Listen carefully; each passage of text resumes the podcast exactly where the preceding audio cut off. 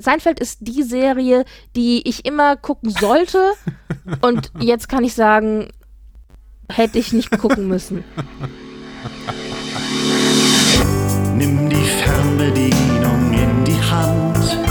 Komm vorbei, zeig ihnen, dass wer an sie denkt. Ross und Rachel warten schon gespannt, wer heute einzieht und bei uns den Hut hinhängt. Michael, es geht los. Wo Schimanski mit Jack Bauer spielen geht. Mutter Beimer macht mal Ferien. Da wo niemand in Vergessenheit gerät. Hier in unserem kleinen Heim für Serien. Seid mir gegrüßt, liebe Hörerinnen und Hörer, zu Ein Heim für Serien, dem Serienpodcast mit Brit. Hallo Brit. Hallo. Und Patrick. Das ist meine Wenigkeit. Wir haben uns heute zusammengefunden, um über Seinfeld zu sprechen. The Seinfeld Chronicles, so heißt, glaube ich, dieser Pilot, wobei er viele Alternativtitel hat. Wie ging's dir damit? Hm, das ist eine gute Frage. Seinfeld ist tatsächlich etwas, was ich zwar immer wieder gehört habe und von dem ich ab und zu mal das eine oder andere Bild aus der Serie gesehen habe, aber was ich tatsächlich nie geschaut habe. Und alle werden jetzt natürlich äh, die Hände über den Kopf zusammenschlagen und sagen, was, wie konntest du das verpassen? Ja, das geht. Ja. Das geht. Problemlos. Ich glaube, dass dem nicht so ist. Es gibt sogar eine akademische Abhandlung darüber, warum eben, also, also über die Gründe, warum Seinfeld in nicht, im nicht englischsprachigen Raum weniger populär ist, deutlich weniger populär als zum Beispiel in seiner nordamerikanischen, US-amerikanischen Heimat. Naja, Seinfeld ist an mir vorbeigegangen. Ich hatte tatsächlich für heute nachgeschaut, wann die Serie gestartet ist. Da nehme ich schon ein bisschen was von den Eckdaten weg, die du wahrscheinlich dann noch äh, erzählen wirst. Aber das war 89. Und da habe ich tatsächlich äh, einen kleinen Schreck bekommen, weil ich dachte, 89, das waren noch die 80er. Ich hatte das irgendwie so ganz feste im Gehirn, so Mitte der 90er verankert. Ja. Und dass das aber tatsächlich schon Ende der 80er, also sind, es ist, sind eigentlich schon die 90er, lass uns ehrlich sein, aber dass es 89 begonnen hat, das war so, was? Ja, aber ja, ja nicht hierzulande. Ja, natürlich in den USA, klar. Hm. Aber trotzdem, das war so, was? Naja, also ich habe mir diese erste Folge angeschaut und ich habe hm, ich habe Fragen, mhm. ich habe Anmerkungen, ich habe mich ein bisschen schwer getan damit, aber ja, da kommen wir ja dann gleich zu. ja, vielleicht willst du ja äh, uns erstmal ein bisschen was erzählen zur Serie an sich. Äh, worum geht es erstmal überhaupt in diesem Podcast-Format? Äh, wir haben uns selber ja, hier richtig. etwas großspurig tituliert als den Serienpodcast, End All Serienpodcast, was natürlich ein hehres Ziel ist angesichts der ungefähr 30.000 anderen Serienpodcasts, die es da gibt, aber wir möchten es euch leicht machen mit diesem Format Serien zu entdecken, die ihr vielleicht anderweitig gar nicht entdecken wollen würdet und euch auch einen Einblick geben in Serienformate, die ihr vielleicht gucken möchtet, aber von denen ihr noch nicht richtig wisst, ob es was für euch ist oder eben nicht. Und dafür gibt es einen Newbie und einen Experten. Der Experte bin heute ich, der eben etwas mehr über die Serie zu erzählen weiß und ein Newbie, das ist heute Brit, mal ausnahmsweise, die eben die Serie gar nicht kennt. Und wir sprechen darüber, wir reden über Pilotfilme oder Debüts von TV-Klassikern der letzten 50, 60, 70 Jahre, damit ihr sie gucken könnt oder eben nicht mehr gucken müsst. Und einer von uns hat eben keine Ahnung. Ja, du hast ja bereits ein paar Andeutungen gemacht, was so dein Enthusiasmus äh, über die Serie betrifft, aber vielmehr deine Seherfahrung, die nämlich gleich gegen Null geht. Ich glaube, es ist auch gar nicht so schwer, die Serie hierzulande verpasst zu haben. Die lief erstmals Mitte der 90er, also knapp sechs Jahre nach dem US-amerikanischen TV-Debüt hierzulande im Fernsehen bei Kabel 1, ist dann, wenn mich nicht alles täuscht, bei Pro7 gelandet, abwechselnd auf einem Vorabendsendeplatz und dann auch wieder spät abends. Aber wurde wie viele wirklich große Comedy-Formate bei der Kabel 1 Pro 7 Gruppe, Sat 1 Gruppe etwas stiefmütterlich behandelt. Auch Roseanne wurde ja auch dort gerne mal so in die Vorabendnische und dann später ins Vormittagsprogramm gepackt. Und das waren ja alles richtig gehende ja, Sitcom-Blockbuster in den USA. Und hierzulande immer so, ach, guckst du auch? Ja, stimmt, gibt's ja auch. Ja, klar wenn, wenn gerade nicht unser lautes Heim läuft, dann gucke ich eben das. Aber Seinfeld war eben eine Nummer größer, lief erstaunliche neun Staffeln, neun Seasons lang in den USA von 1989 bis 1998, hörte wirklich auf dem Höhepunkt seiner Popularität auf, was ja wirklich selten ist für eine TV-Comedy-Serie, weil sich wahrscheinlich alle schon saniert hatten mit den Tantiemen aus den Wiederholungen oder einfach Bock hatten auf was Neues. Man merkt dann auch in späteren Staffeln an, die Serie hat sich ein bisschen ausgelaufen, wird ein bisschen müde auf den Beinen, aber dazu vielleicht später mehr. Er schloss wirklich ab mit einem erstaunlichen Rating-Erfolg von über 76 Millionen Zuschauer bei der letzten Folge. Das sind so Nummern, Zahlen, die kann man sich heute im Streaming-Zeitalter gar nicht mehr vorstellen. Dass da wirklich 76, irgendwas Millionen US-Amerikaner vor dem Bildschirm saßen an diesem Abend, an dem eben die letzte Folge lief 1998 und sich das anguckten die war nicht so populär, die allerletzte Folge. Was immer populär war, war die ungefähr 179 Folgen, die dem vorangingen. Fast ab Beginn, wobei die Serie eben eine relativ schwierige Genese hatte, ist ein Sitcom-Format, was entwickelt wurde von Larry David und Jerry Seinfeld, basierend auf dem äh, Stand-up-Comedy-Programm von Jerry Seinfeld, was so eine Art ja, man kennt das heutzutage von unzähligen Netflix-Specials, Observational Comedy ist. Also wir sind ja mittlerweile sehr viel mehr geschult in der amerikanischen Form des Stand-up-Comedy-Humors und haben die auch ja hierzulande vielerorts schon adaptiert. Es geht eben tatsächlich um Alltagsbegebenheiten, die man humoristisch aufbereitet und davon erzählt. Ja, mir ist das und das passiert und ist das nicht komisch und wieso sagen Frauen immer das und Männer immer das und das gab es ja so oder so ähnlich auch schon im deutschsprachigen Raum in den 90er Jahren, aber eben mit dieser breiten Wirksamkeit, dass da wirklich 10, 20, 50 Millionen Leute jede Woche einschalten, um eine, eine Serie über nichts, also a series, a TV-Show about nothing zu gucken. Das war eben neu und damit hat Seinfeld eben auch einen ganzen, also Seinfeld die Serie, nicht Jerry Seinfeld, der Komiker, einen ganz neuen Trend losgetreten, dem folgten dann äh, Formate wie It's Always Sunny in Philadelphia in den letzten Jahren, Copy Enthusiasm auf HBO, das eben auch von Larry David kreiert wurde und in dem er auch die Hauptrolle spielt.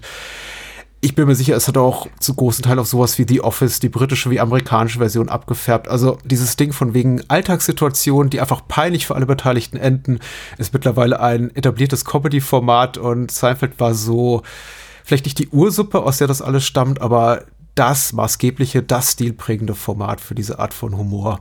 Mal vielleicht kleine Zwischenfrage. Merkt man das dem Pilotfilm an, dass er sich mit dem eigentlichen Format, mit dem eigenen Format noch nicht so ganz wohl fühlt? Wie hast du das empfunden, Britt?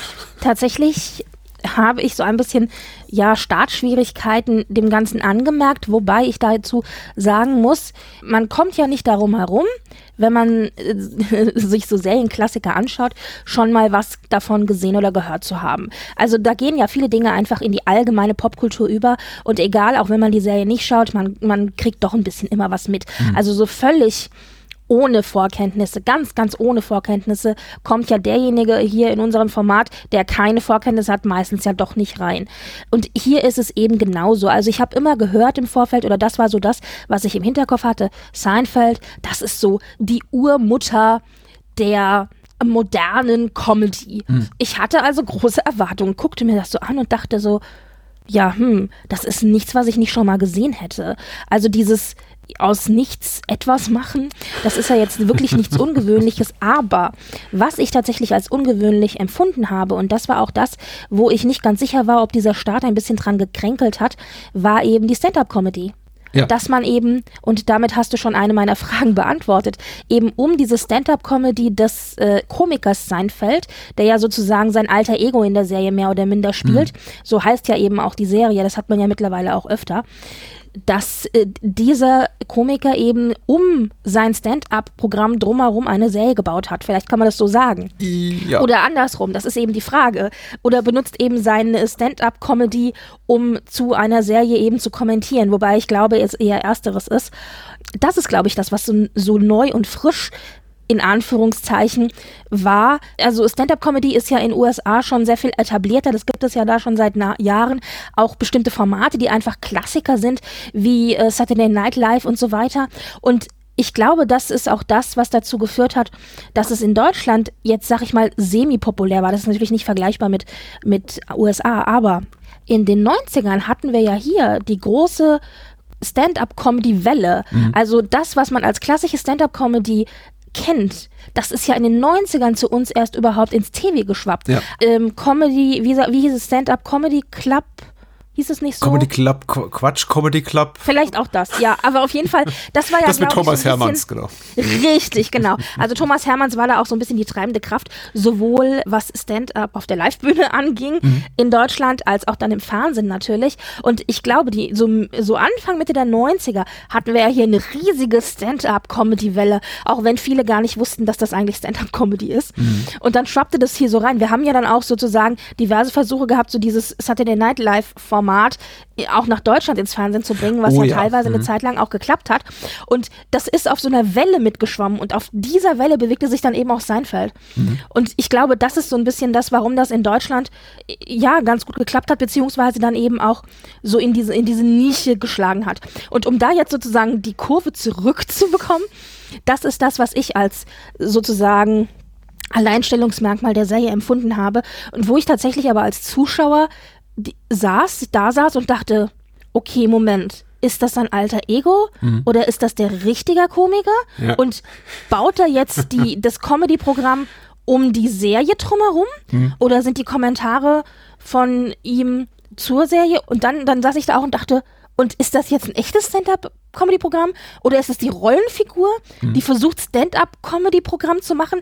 Also da war ich ein bisschen verwirrt am Anfang.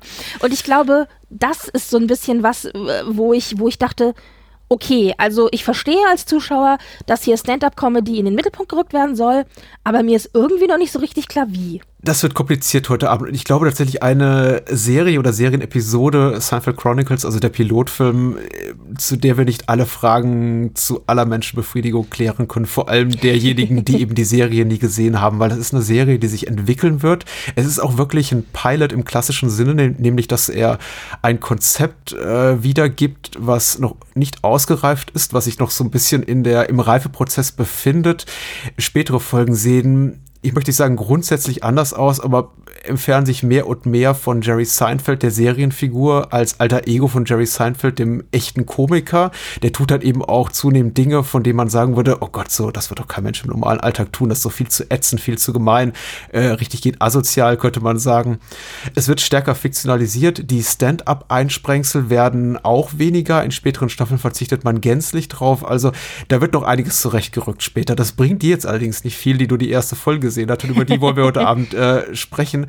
Und die ist eben tatsächlich, naja, sagen wir mal so, der Kern der Idee, äh, der blieb immer gleich. Es ist eben diese Observational Comedy. Es sind eben Alltagssituationen, die können so oder so ähnlich äh, vorkommen. Ich glaube, am Anfang der Serie fühlte man sich auch noch viel, viel näher äh, vom Alltag, des, dem angeblichen Alter von Jerry Seinfeld inspiriert. Insofern, dass eben Larry David und er als hauptsächliche Autoren äh, echte Begebenheiten aus dem Leben der beiden äh, heranzogen. Larry David findet sich hier wieder quasi als alter Ego in Form von George Costanza, der von Jason Alexander gespielt wird. Ähm, Larry Davids echter, also Real-Life-Nachbar Kessler, der findet sich hier auch wieder, gespielt von Michael Richards. Der wird in späteren Folgen aber anders heißen, eben nicht mehr Kessler, sondern Kramer, weil es Urheberrechtsstreitigkeiten gab über die Verwendung des Namens der echten Figur, also der Inspiration für diese Figur. Und ich glaube, es gibt dort so beschönigende Aussagen zu den Machern, warum das äh, geändert wurde von Kessler zu Kramer, äh, obwohl der Schauspieler gleich bleibt. Aber ich nehme an, dass so auch, auch Da eine, eine Rolle spielten. Ähm, wer hier komplett fehlt, was auch interessant ist, ist eben die weibliche Hauptrolle, die später der Serie von Julia Louis Dreyfus gespielt wird, nämlich Elaine Bennis. Die taucht hier einfach nicht auf. Die war im ursprünglichen Serienkonzept nicht enthalten.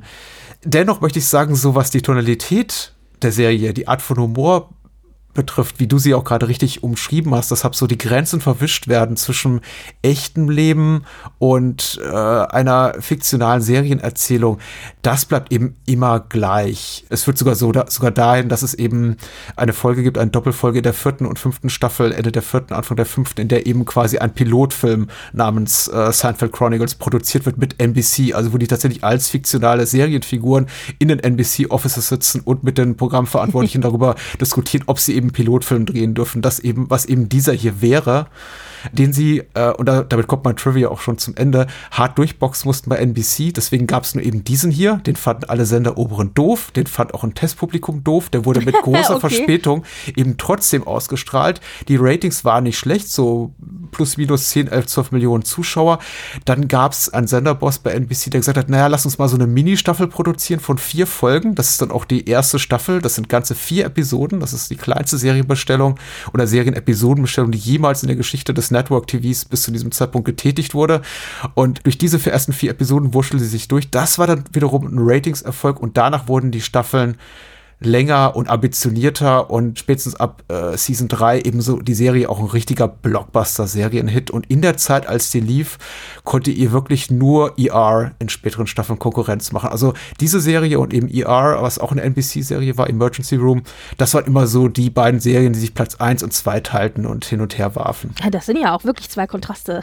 Ja. Die machen sich wirklich keine richtige Konkurrenz mhm. eigentlich, auch was das Genre angeht. No Hugs, ja. no Children, no Lessons Learned. Das war so das Mantra für die Serie. Also sie wollten wirklich weit, weit weg von dem alten Comedy-Format, so von wegen, was haben wir heute gelernt? Ach, guck mal hier, jetzt kriegt die Serie Nachwuchs, weil uns gehen gerade die Stories aus. Lass doch mal irgendwen schwanger werden. Lass doch mal irgendwen wieder zu einem Paar werden. Lass doch am Ende, wenn alles, äh, wenn die Scheiße den Ventilator trifft, alle einander in den Arm fallen und sagen, ach, war, war nicht so schlimm, äh, ich verzeih dir oder so. Das wird niemals passieren in dieser Serie. Also es endet eigentlich immer mit einem Problem, was eskaliert und am Punkt der Eskalation enden die meisten Folgen dann eben. Und ja, keiner und lernt was draus und der nächsten Folge, Entschuldigung, verhalten sich genauso doof. Okay, okay. Und da kann man sich vielleicht dann auch fragen, worum geht es eigentlich hier konkret in dieser ersten Folge, die ich gesehen habe. Mhm. Das Ganze ist ja nicht lang. Das sind immer so, ich sage jetzt mal im Schnitt halbstündige Folgen. Genau. Also Comedy-Format eben, so wie man das aus USA oft auch kennt. Es ist aber tatsächlich so, dass diese halbe Stunde sich anfühlt wie eine Stunde, weil einfach nichts passiert. Also wir haben eine Szene im Café, wo sie sich generell über Frauen unterhalten. Dann geht es eigentlich darum, dass die Haupt, also ich würde sagen, in dieser ersten Folge geht es darum, dass diese Hauptfigur Seinfeld eben hofft, bei einer Frau, die er kennengelernt hat, mhm. zu landen und am Ende klappt es doch nicht. So, das ist so ein bisschen so der, der, der Lacher am Ende, so, hahaha, hast du gedacht, du hättest eine Chance und hast du aber nicht. Ja, und irgendwie, und zwischendurch passiert da aber nichts. Also erst sind sie im Café und reden darüber, mhm. dann sind sie bei ihm zu Hause und bereiten irgendwie die Wohnung vor, indem sie eine Matratze, Matratze in die Wohnung schleppen äh, für den Übernachtungsgast, der besagte Frau ist, der ja dann da irgendwie, oh, Chancen, Chancen, haha. Ja, und dann am Ende kommt eben dieser Übernachtungsgast, von dem man übrigens auch nicht so richtig weiß, ist sie ein Gast oder ist sie eine fixe Rolle, wobei ich persönlich relativ schnell eigentlich sie als Gastschauspielerin einordnen konnte. Und und das war's. Du meinst Laura, die also, Flamme von, von Jerry, oder? Von der er hofft, dass da was läuft. Richtig, ja. genau, genau. Die, die Blonde. Siehst du, ich habe mir noch nicht mal den Namen gemerkt. Die 80er waren echt ungnädig zu äh, Frauen oder der Mode, die sie tragen. Also sie sieht tatsächlich hier aus wie Jerrys Mutter, was ihren Look betrifft. Ja, ich denke, es war halt typischer 80er Jahre Bürolook. Dicke Schulterpolster. Aber halt Bürolook ja. auch. Also dieses Graue mit der Bluse und so. Mhm. Das ist sehr typisch 80er. Kennst du mich äh, mit den Waffen einer Frau? Ja. Mit äh, Sigourney Weaver, wobei die hatte die coolen Anzüge an, aber im Grunde hatte die das gleiche an. Also das ist so typischer 80er. Da sieht man, es ist 89, Power also Ende der 80er, ja. Anfang der 90er. Genau. Wobei die Jungs ja auch also die Männer, beziehungsweise Seinfeld, ja auch so dieses also dieses klassische 90er-Jahre-Hemd halt tragen. Also so ein bisschen so weit geschnitten und so ein bisschen so äh, leger fallen. Naja, egal. Also Mode ist mir sehr aufgefallen. Was auch witzig war, war, dass sie natürlich hier noch ein Festtelefon hatten, das dauernd klingelte. Und ich dachte, mhm. Landline, hahaha, das gibt's ja heute gar nicht mehr. Also gibt's schon noch, aber nicht mehr so wirklich. Die meisten haben ein Handy. Das äh, stach mir auch so ins Auge, aber ich meine, gut, das ist, ist halt der Zeit geschuldet. Wo ich mir tatsächlich ein bisschen Gedanken gemacht habe, ist, über den Humor an sich. Mhm. Ich saß dann am Ende da und fragte mich, fand ich das jetzt lustig? Hätte ich das weitergeschaut? Ich weiß es tatsächlich nicht. Aber fand ich es lustig, ist die ja. Frage gewesen.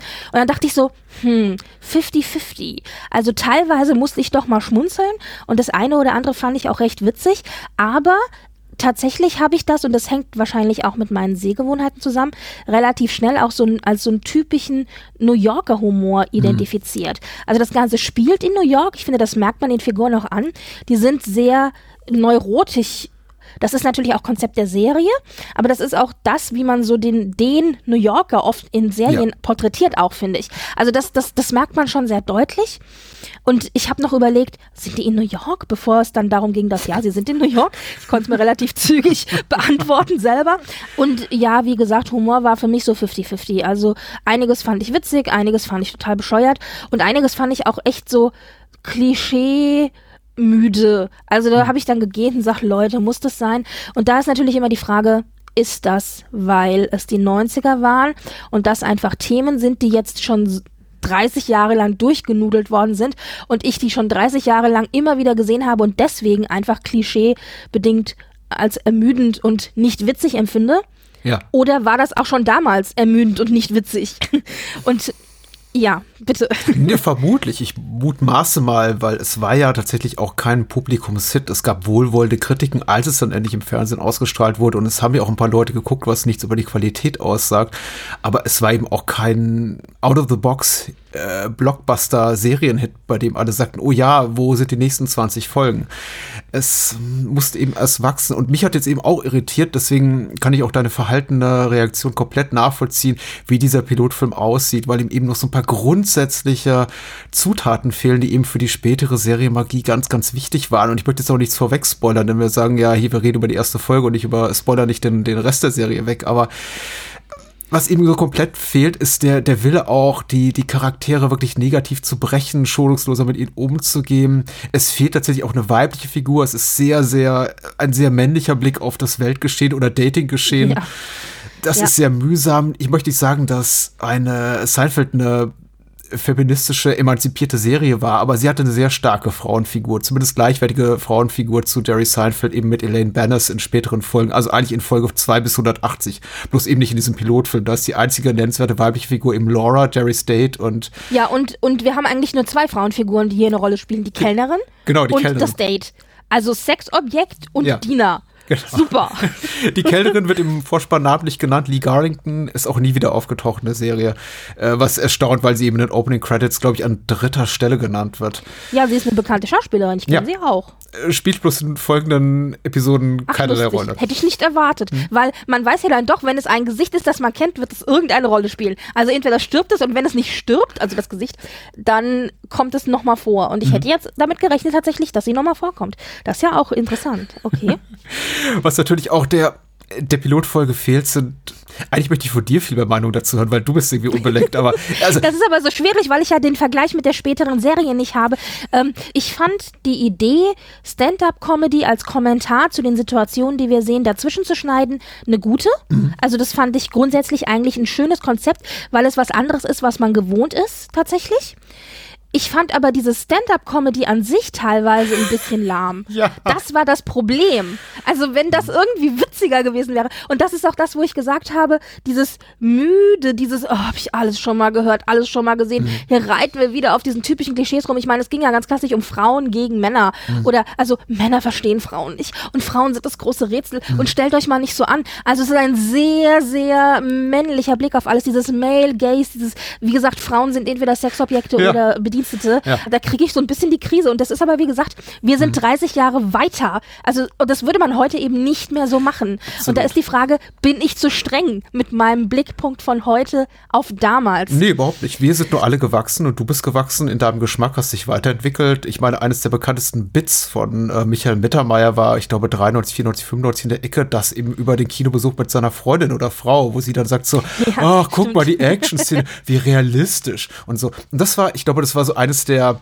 der Centerpieces in seinem Comedy-Programm äh, Zapped. Ich glaube, das war auch seine erste Comedy-CD. Mhm, und wir haben das auf dem Schulhof rauf und runter zitiert. Ha, wie ja. realistisch.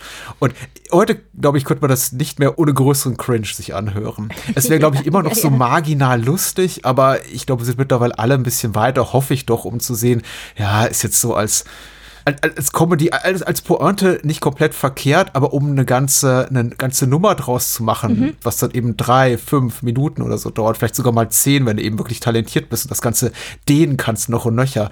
Das ist wirklich schwierig. Und die Bits, die äh, Jerry hier zitiert in diesen Stand-up-Comedy-Sequenzen, die sind eben relativ lang. Ich glaube, es hätte der Serie gut getan. Es macht die eben auch in späteren Folgen, das Ganze so auf 10, 20 Sekunden zu verkürzen. So, ich mache ein, zwei Gags und dann geht's eben mit der Folge weiter. Stattdessen steigen wir eben zurück zu Jerry auf der Bühne und er redet da zwei, drei Minuten variiert doch mal die Situation, die wir eh gerade schon gesehen haben, oder erzählt was komplett Neues, aber es hat dem wirklich, was wir gerade schon gesehen haben als Spielhandlung, nicht wirklich was hinzuzufügen. Und dann ist natürlich auch die Frage, es wurde hier, ich müsste jetzt nochmal nachgucken, aber mindestens dreimal zwischengeschnitten mit so einem Stand-up-Bit, ich glaube sogar dreimal. Also ich habe es tatsächlich teilweise als störend empfunden, mhm. vor allen Dingen in der Mitte der Serie. Das ist natürlich auch Konzept, aber da ist die Frage, hätte man es nicht eher um, umrahmend äh, machen sollen, also zum Beispiel am Anfang und am Ende. Äh, ich weiß nicht, ob das dann das eigene Konzept sozusagen zerschießt, aber teilweise dachte ich, sowieso habe ich jetzt bitte hier das Stand-up-Stück plötzlich mittendrin, wo ich eigentlich nur wissen will, wie diese Story an sich weitergeht. Dann wird natürlich aber auch, und das fand ich wiederum wiederum ganz interessant. Also diese Metaebene ist ja total verschwommen. Ist das, wie gesagt, Seinfeld? Ist das die, die alte Ego-Figur?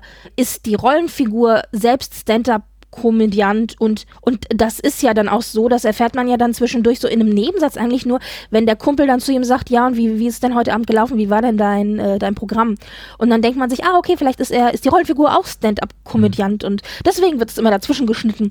Und dann habe ich mich zwischendurch gefragt, was arbeitet der eigentlich, wenn der tagsüber Stand-up-Comedy macht?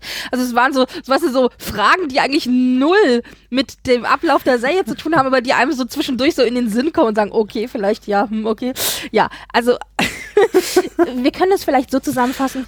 Die Idee und das Konzept an sich, finde ich, ist eine gute, aber man merkt, es ist noch nicht richtig ausgereift. Es ist zu lang, es ist zu müde, es ist noch nicht richtig das Timing ist tatsächlich nicht richtig da. Mhm. Ja, und mal gucken, also wenn sich das verbessert und du hast halt ständig dieses Male Gaze, also mhm. Männer, Männer, Männer, Männerblick auf alles. Das war auch tatsächlich was, wo ich gedacht habe, oh Leute, ich weiß nicht, ob ich das weiter gucke. Und ich habe tatsächlich auch keine Frauenfigur gesehen, die Potenzial hätte. Ich hatte jetzt eventuell an die Kellnerin gedacht, aber äh, zugegebenermaßen auch nur, weil ich die Schauspielerin kannte. Mhm. Hätte ich sonst vielleicht auch nicht. Ja, und die drei Männer, die mir da begegnen, was halte ich von denen? Also, naja, sie sind alle nicht unsympathisch, aber ich meine, sie sind jetzt auch nicht Männer, wo ich sagen würde, ja, hm, muss ich unbedingt wissen, was denen so im Leben passiert. Also der Nachbar ist natürlich, das ist tatsächlich so, wie sie hier dargestellt wird, eine typische Klischee-Rolle. Also der, ich sag jetzt mal, dumme Nachbar, der halt als äh, Comic Relief Figur mhm. auftaucht. Mhm und äh, ja, irgendwie äh, im Bademantel dem äh, Nachbar den Kühlschrank leer ist und mhm. dumme Kommentare von sich gibt und ja, so.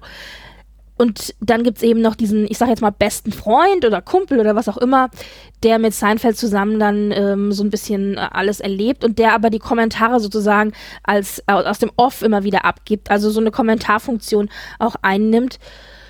Ja, also ich weiß nicht, und Seinfeld selber also er ist nicht unsympathisch, aber er ist auch irgendwie ein bisschen blass. Sagen ja. wir so, ich will jetzt nicht fies sein, aber ich verstehe schon, warum die Dame ihn am Ende nicht genommen hat. Das war so, ja. Man muss ja hm, sagen dazu, okay. sie ist auch verlobt offensichtlich. Ja, natürlich. Aber wenn er was die große dann, dann hätte sie auch egal gesagt. Was die große Pointe ja. der Spielhandlung ist, die auch nicht wirklich zündet. Insbesondere ja. im Kontext des Wissens um den Rest der Serie, die eben ähnlich gelagerte Schlusspointen hat, die aber weniger vorhersehbar sind. Okay. Ja, also ich, im Grunde so eine klassische Dynamik in der Serie ist eben, wenn jemand besonders heiß ist auf ein Date und das schließt eben, da ist die Serie relativ paritätisch in ihrer äh, Gleichbehandlung. Also da werden Elaine, die ja hier einfach nicht auftritt, als Serienfigur noch nicht existiert, aber eben auch George und äh, Jerry relativ gleich gut behandelt. Die haben alle Dates, die haben alle ständig irgendwelche Love Interests, sie überleben in den seltensten Fällen mehr als eine oder zwei Folgen, aber die dürfen eben alle gleichermaßen potenzielle Beziehungen oder schon laufende Beziehungen zerstören. Immer und immer wieder. ja, ja, ja. Und aber eben auf eine sehr viel lustigere, abgefahrene, nachvollziehbarere Art und Weise. Also in der, in dem Sinne, dass sie eben selber dafür verantwortlich sind, dass es eben nicht klappt und es nicht einfach so eine Information ist, die eine außenstehende Figur reinträgt in die Serie. Von wegen so, ach, damit hast du wohl gerechnet. Nee, ist nicht so. Äh, sie sind schon mhm. selber dafür verantwortlich. Äh, und, und ich meine, oh, ich möchte mal wegerzählen, was da noch später passiert, aber es ist eben wirklich tatsächlich so, dass sie alle schwer, schwer neurotisch äh, vorbelastet sind und äh, Ja, merken, neurotisch ist das Wort. Komische Dinge tun, die ihnen eben ihr eigenes Leben sabotieren. Sei es jobseitig, also Berufstätigkeiten sind sowieso nur dafür gut, irgendwie komödiantisch missbraucht zu werden, indem sie eben es möglichst schnell schaffen, aus dem jeweiligen Job, den sie gerade aktuell haben, rauszufliegen. Bis auf Jerry, der ist eben immer Komiker, aber George und Elaine und eben Kramer, von dem niemand so richtig weiß, wie er sein Geld verdient, die werden einfach nur in so Berufssituationen gezeigt, wenn es eben dafür darauf ausgelegt ist, dass sie eben da früher oder später rausfliegen. und eben das gleiche mit Beziehungen. Und ähm, daraus zieht eben die Serie viel Humor und das eben auch viel, was da passiert, so, glaube ich, ins popkulturelle Bewusstsein eingezogen, wenn man die Serie verfolgt hat. Und mittlerweile gehören Sachen wie, ja, ich bin der Master of my Domain oder Jada, Jada, Jada oder der Suppennazi oder die Murmlerin. Und äh, ich kann so viele Figuren und Situationen aus der Serie, die mittlerweile, wenn man Seinfeld guckt, so in allgemeinen Sprachgebrauch, ins popkulturelle Wissen äh, eingezogen sind, dass man sie auch bis heute zitiert. Aber nichts davon steckt eben im im Pilotfilm leider. ja. Der das Wahnsinnsvibe heißt hierzulande, habe ich gesehen. Das, oh Gott. Ja. okay. Naja, und da schließt sich so ein bisschen auch der Kreis, nämlich unsere stetige Frage am Ende, A, was erwartest du von den Figuren und wie sie sich weiterentwickeln? Und da hätte ich tatsächlich gesagt, ich erwarte auf jeden Fall, dass eine weibliche Figur mit reinkommt. Das passiert ja tatsächlich auch. Hm. Ich erwarte, dass wir vielleicht so ein bisschen, also ich hätte es schön gefunden, wenn wir so ein bisschen diesen männlichen Blick verlassen. Ich vermute, das wird aber nicht passieren, denn die Showrunner sind natürlich sind Männer, ja. also und erzählen aus ihrer Perspektive. Absolut, ja. Ich erwarte, dass dieses, hm, ich sage jetzt mal Metakonzept von Stand-up verfeinert wird, dass das Timing verbessert wird, aber ich, ich hätte tatsächlich nicht damit gerechnet, dass es komplett verschwindet. Mhm. Also das ist ja, weil das ist ja das Alleinstellungsmerkmal der Serie. Es verschwindet Und erst in den allerletzten Staffeln. Okay. Bis dahin dient es quasi so als Buchrückenenden für jede Folge. Es beginnt ja. immer mit einem Stand-up-Comedy. Ja, so, genau, und so, so hätte ich gedacht, Anfang und Ende. Genau, dann genau. haben wir 22, 23 Minuten Spielhandlung und dann kurz vor Abspann kommt eben noch mal 30 Sekunden. Ja, Comedy. gut. Aber das, das, siehst du, so hätte ich mir das auch vorgestellt. Also also äh, das, damit äh, kann ich auch besser leben, als dass es mittendrin in der Handlung unterbrochen wird.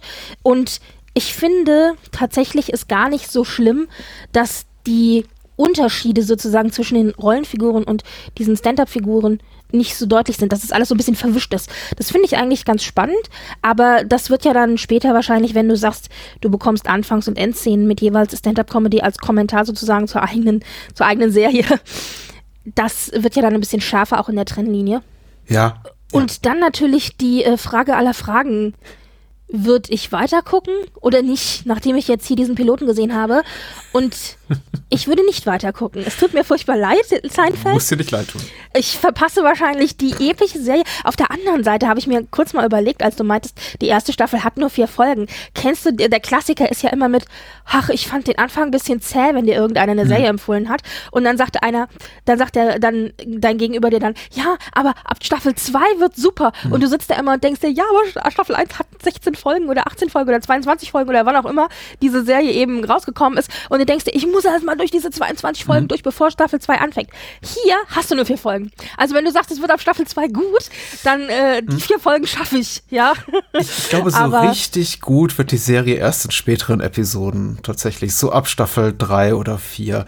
Was aber kein Problem ist, weil wir ja tatsächlich hier abgeschlossene Handlungen haben und man der Art und Weise, wie die Figuren gezeichnet sind, relativ schnell folgen kann. Man erkennt eben relativ zackig, wie die getaktet sind und kann dann einfach auch bei in Staffel 6 einsteigen, wenn man denn möchte. Mhm. Ich meine, nicht anders habe ich es ja getan. Wie gesagt, die Serie wurde hierzulande eher stiefmütterlich behandelt. Die kam eben, du hast es wunderbar so nacherzählt mit diesem ganzen Stand-up-Comedy-Boom im Privatfernsehen der frühen mit 90er Jahre. Die kam ja nach all dem. Als sie hier ankam, war ich schon so geschult, so auch in meiner Art und Weise, wie ich sowas gucke, dass ich eben auch mittendrin eingestiegen bin. Ich bin mir absolut sicher, ich kann nicht mal den Finger drauf legen und sagen, es war die und die Folge, aber ich bin auch mittendrin eingestiegen. Ich habe die irgendwann gesehen im Vorabendprogramm bei äh, Kabel 1 oder später Pro 7 habe gesagt, ach, ist ja nett, gucke ich noch mal. Ach ja, ist kann, kann ich ja mal dranbleiben. Zwischenzeitlich äh, hat dann irgendwie Pro 7 nach vielleicht Season 6 dann gesagt, ach, machen wir wieder mal, äh, strahlen wir wieder mal ein paar Episoden aus Staffel 3 aus. So lief das eben damals. Also es lief auch nicht chronologisch korrekt. Insofern, wenn du dir ein Herz fasst und sagst, ich gucke da doch noch mal rein, gebe ich dir gerne so ein paar Anspieltipps nach dieser Aufnahme mit und kann dir sagen, guck da mal rein. Es gibt tatsächlich ein paar sehr absurde Sachen und ich glaube gerade die, wo gerade die Folgen, die eben mit einem kleinen Problem anfangen, was extrem eskaliert, weil eben keine der Figuren es gebacken bekommt, dieses Problem im Griff zu halten oder es zu kontrollieren, die sind tatsächlich am komischsten und am leichtesten zugänglich. Wenn zum Beispiel George ein, sein neuer Job nicht gefällt und er dann versucht, sich diesen Job besser zu machen, aber dadurch eben eine Bürosituation schafft, die für alle, inklusive seiner Kolleginnen, Kollegen und Vorgesetzten, vollkommen unerträglich ist. Oder wenn eben Jerry ähm, schlechte Dates dran gibt und Damen den Laufpass gibt, weil sie eben seiner Meinung nach äh, bestimmte Wörter nicht richtig akzentuieren können. Oder es gibt eine ganz quasi legendäre Folge über eine Frau mit Manhands, also Männerhänden, wo er tatsächlich sagt, es könnte eine potenziell großartige Beziehung sein, aber sie hat Männerhände.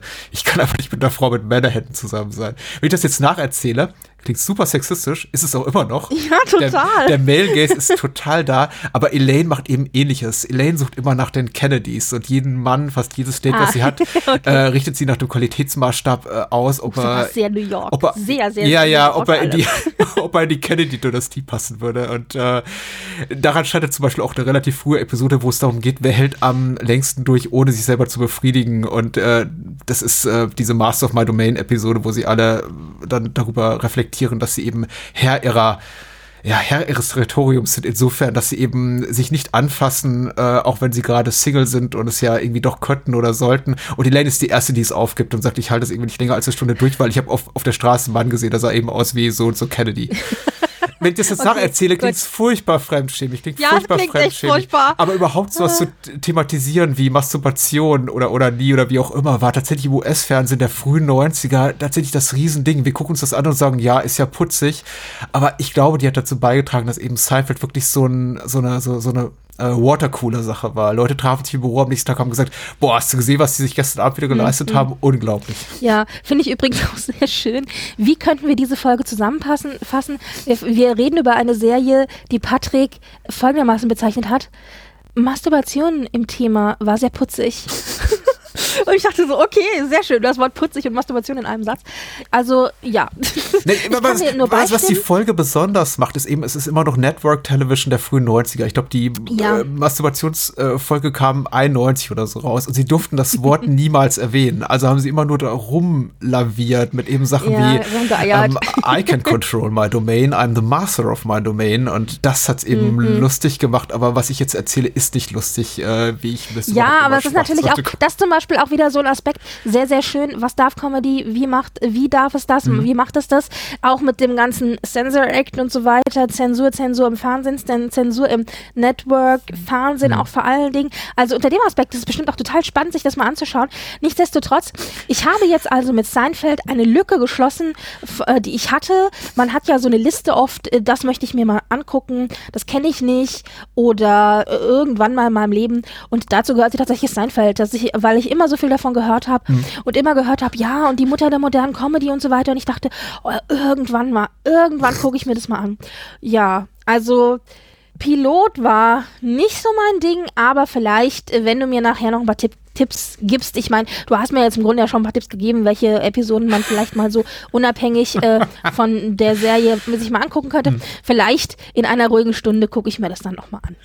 Sehr gut. Ich äh, und mir tut es ein bisschen leid um die Menschen, ich glaube, viele Menschen da draußen, die zuhören, die lieben auch Seinfeld, heißt so ähnlich wie ich es zwischenzeitlich auch tat. Äh, meine Liebe ist ein bisschen abgekühlt, aber die werden sagen, oh Gott, Patrick, das ist ganz schlecht verkauft. Aber Na, ich, ich, möchte entschuldigen, hinterher schieben, der Pilot hat es schlecht verkauft. Und das war die Hauptaufgabe des Piloten. Und dann sollen doch bitte genau diese Leute uns bitte schreiben. Dann schreibt uns und sagt uns doch bitte, das bitte soll sich Britt Marie mal angucken. Die und die Folge würde ich empfehlen. Oder wenn ihr meint, ihr könnt es besser erklären, bitteschön. Jeder Kommentar ist willkommen. Gerne auch ein Audiokommentar, wenn ihr, äh, wenn ihr quasi in person renten möchtet. Sehr, sehr gerne. Dann schreibt uns doch an, alles in die Show unsere Adresse, die ich gerade nicht mehr weiß. Ja. Genau.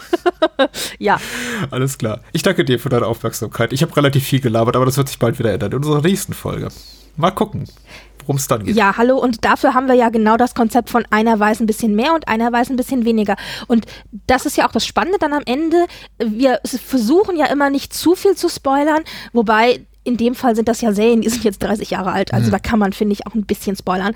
Und ich möchte ja doch so ein bisschen schon wissen, wie es weitergeht. Mhm. Also was dann so ein bisschen sich auch ändert, vielleicht vom Piloten hin zur Serie. Und genau das hast du ja dann auch erzählt. Also das ist dann schon okay. Vielleicht. Deswegen darfst du viel reden und ah im nächsten Mal, beim nächsten Mal rede ich dann ganz viel, weil dann bin ich ja der Experte. Vielleicht interessiert dich ja, dass die Dynamik zwischen der weiblichen Hauptfigur Elaine, die eben ab Folge 2 auftritt, und Jerry diejenige ist, dass die beiden mal ein Paar waren. Und dass das natürlich auch für zusätzliche okay. Konflikte sorgt. Und Aber schaffen Sie, dann, dann spoiler mich jetzt doch bitte, schaffen Sie es denn? Also ist es immer so ein, werden Sie, werden Sie nicht Ding dann? Also Nein. nach dem Motto, kommen Sie wieder zusammen oder nicht? Okay. Nein, überhaupt nicht. Dafür sind sie beide zu abgebrüht. Okay, okay. Ja, aber das, da kann ich mir vorstellen, dass das doch eine sehr interessante Dynamik dann ist. Ich meine, Ex-Partner, ja. Alright. Das nächste Mal wird's besser. Oder auch nicht, wer weiß. Dann? Dann heißen wir euch bald wieder willkommen im, im, im Heim für Serien. genau, mal sehen, wer dann das nächste Mal ein Zuhause bei uns findet. Sehr schön. Adios. Macht's gut. Ciao.